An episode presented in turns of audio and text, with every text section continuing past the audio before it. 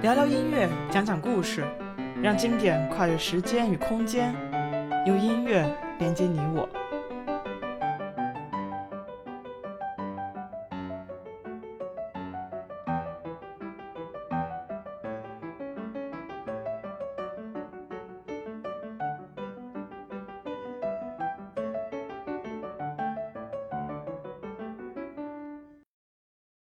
大家好，欢迎收听艺农音乐电台，我是王一农，一名在德国的古典音乐从业者。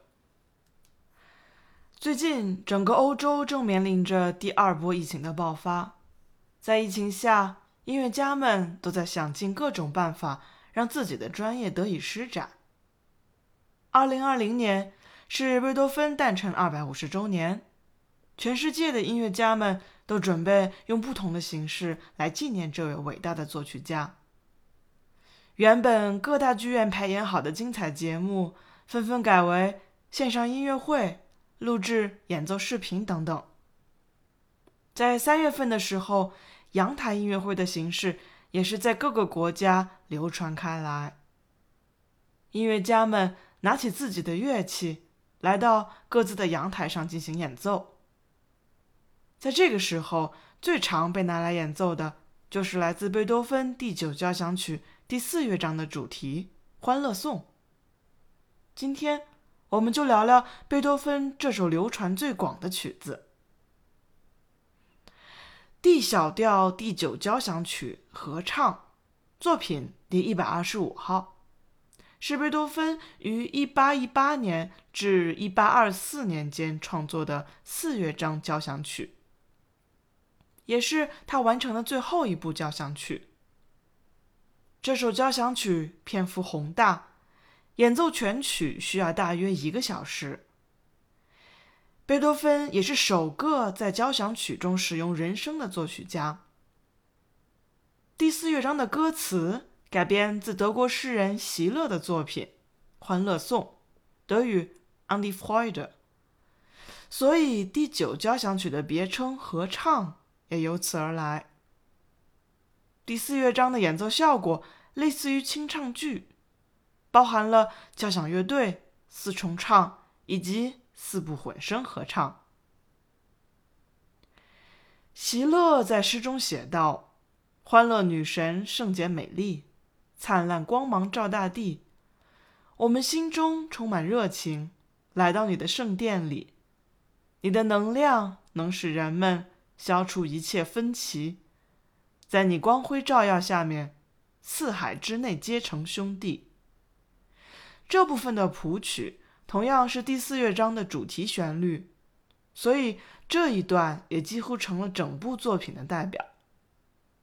歌词传达出的理想、美好与希望，再配合交响乐团的合唱与演奏，无论是听觉感官上。还是唱出的歌词意义，都给人一种力量。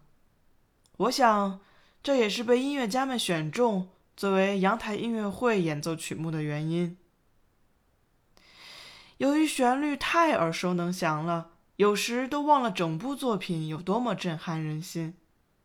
希望我们都能从音乐与文字中汲取力量，共同度过难关。节目的最后，跟大家推荐卡拉扬指挥、柏林爱乐交响乐团演奏的贝多芬第九交响曲第四乐章的片段。本期节目就到这儿了，下期见。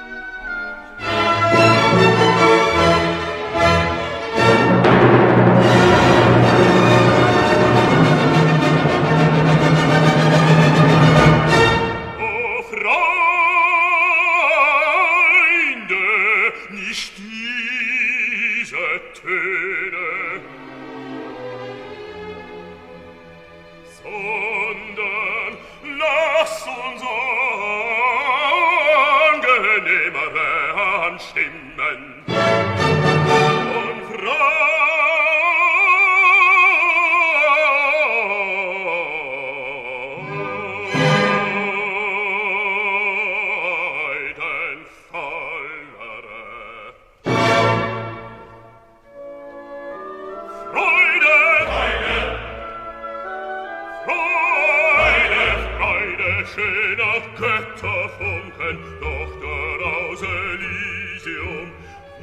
Betriechen, feiertrunken, himmlische dein Heiligtum. Deine Zauber binden nieder, was die Mode streng getrennt. Alle Menschen werden Brüder, wo dein sanfter Fliegenlein.